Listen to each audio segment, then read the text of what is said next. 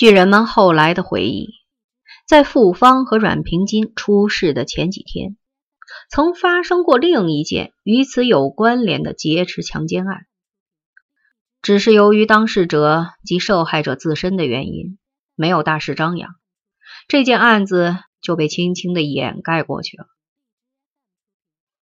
晚九时，两男两女四个老红卫兵骑着自行车出城，行至木樨地大桥以西时，突然从桥南的暗影中间闪出几条壮汉，拦截住他们，什么话都没说，匕首长刀一通乱砍。四辆自行车的八个轱辘全都被剁烂，两个女孩子吓得手脚冰凉，紧紧的抱在一起。两个男人被刀子逼住，也只能任凭摆布了。他们被带到桥南河对边的荒草坡上，那些汉子中为首的是一个身材高挑、面色白净，被别人称为边爷的人。几个被劫持的老红卫兵立即意识到，这个人即是那个无恶不作的边亚军。幸会，边亚军拱拱手，皮笑肉不笑地说：“鄙人在此等了你们一个多小时了。”姓边的，你想干什么？一个高个子男红卫兵勇敢地怒视着边亚军，恨恨地问：“别怕，我绝不为难你们。”边亚军说：“闲得无聊，想找这两位姑娘谈谈天儿，谈完立即放你们走。”你敢！高个子大吼着，张开双臂，把女友们护在身后。勒死他！边亚军面无表情地说。两条壮汉应声扑了上来，利索的把一根粗皮带套在高个的脖子上，两头一拽。高个子两眼翻白，四肢空舞了几下，随即就瘫倒在荒草地上。求求你别杀他！另外三个人拼命哀告，边亚军才挥挥手，把高个子放了。他面孔青紫，嘴角淌出咸液，喉咙处发出吓人的干呕声。他挣扎着想爬起来，但四肢无力，又摔倒。谈天儿是分别进行的。第一位姑娘被边亚军带到五六十米远的河道转弯处，平平静静的谈了一个多小时。后来就不再平静，人们能够清晰的听到姑娘的挣扎声、尖叫声和哭泣声。她回来时头发凌乱，衣装不整，满面泪痕。第二位姑娘谈的时间较短。十几分钟就结束了，但从始至终极为激烈。姑娘先是声音急促的哀告、哭泣，随后突然一声尖叫，接着是人在地上的滚动声，再以后就无声无息了。他回来时，全身沾满泥土和草屑，极度的恐惧和悲伤使他几乎站立不住，是边亚军搂抱着把他架回来的。十时半，他们被放走了。陈诚曾就此事愤怒的责问过边亚军：“你到底对他们干了什么？对这件事，你要负责。”我无法负责，边亚军说：“他们如果是处女，那么现在还是处女；如果不是了，其责也不在我。那他们为什么哭泣、挣扎、叫喊？”我动手了，拧拧他们的胳膊和大腿，天地良心，仅此而已，更无其他。边亚军不无遗憾地说：“那块地方又脏又潮，天气也冷，不适合做出其他动作。”边亚军，你把他们毁了，你在他们的男友面前毁了他们的清白和名声，为此他们终生都要背负耻辱。永远丧失了幸福生活的权利，这些你想过吗？边亚军对女人下手欺侮弱者，你还是条汉子？陈诚，试过之后，我极已后悔。可是我的名节在出生以前就被人家毁了，我不是终生都要背负黑五类子弟的恶名吗？对此，谁应该负责？亚军，人的一生是很长的。陈诚，很长的人生，我已看到了他的尽头。最后这几步路，我无法像淑女那样走得优雅稳重，那也不能像一条疯狗。卞亚军，如果你像狗似的活着，你也会像狗那样死去。卞亚军无语。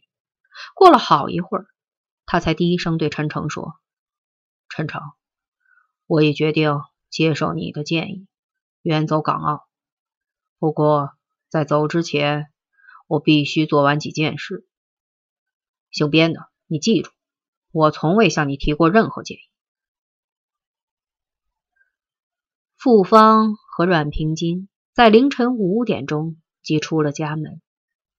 披星戴月的往城里赶，但是赶到北图时仍然晚了。北图门前已经排起了很长的一条队伍。傅芳数了好一阵子，才准确的判定，排在他们前面的一共有一百二十个人。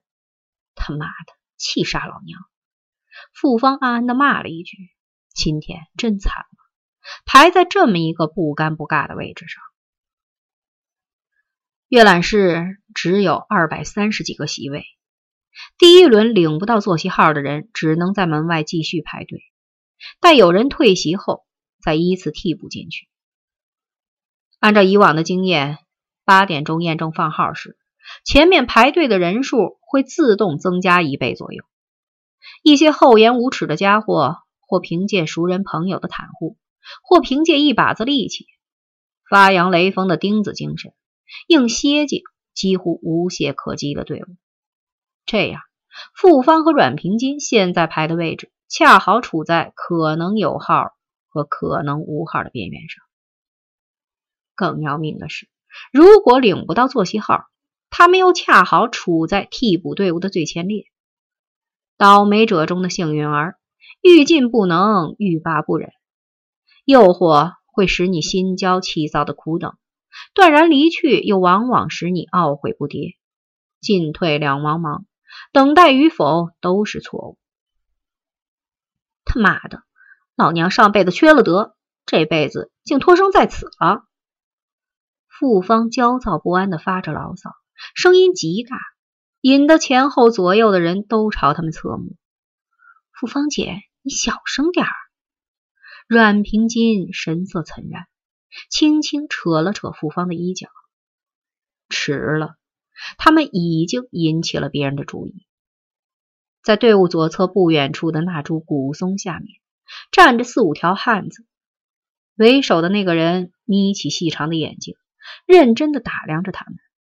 没错，就是他们。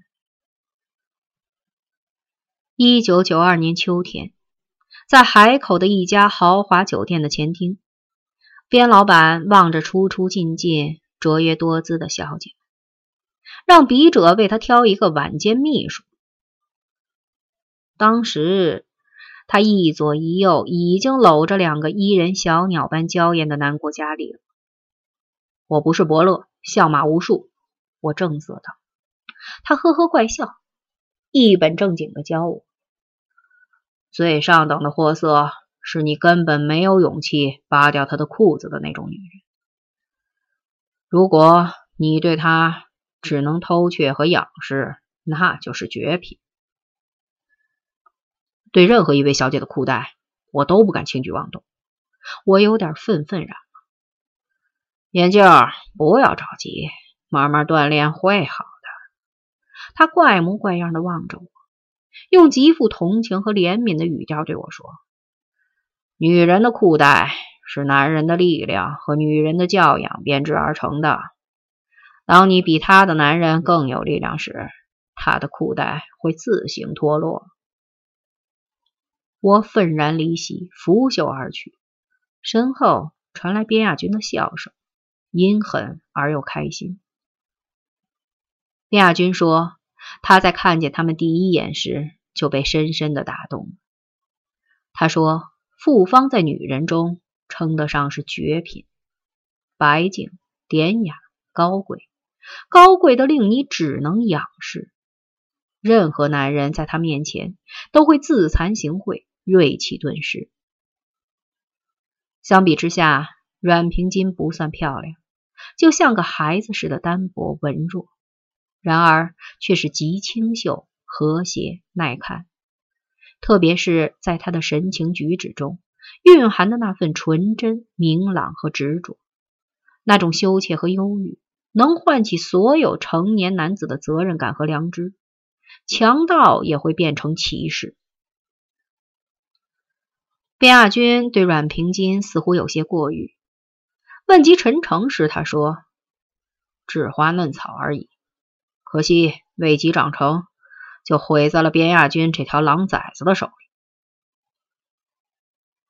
在木樨地桥下的荒草坡上，那个女红卫兵曾哭着恳求边亚军不要打阮平金的主意。他说：“阮平金太可怜了，无父无母，孤弱无助，单纯的就像一张白纸。我就喜欢在白纸上胡涂乱抹，留下我自己的印记。”边亚军阴毒的说。你卑鄙无耻！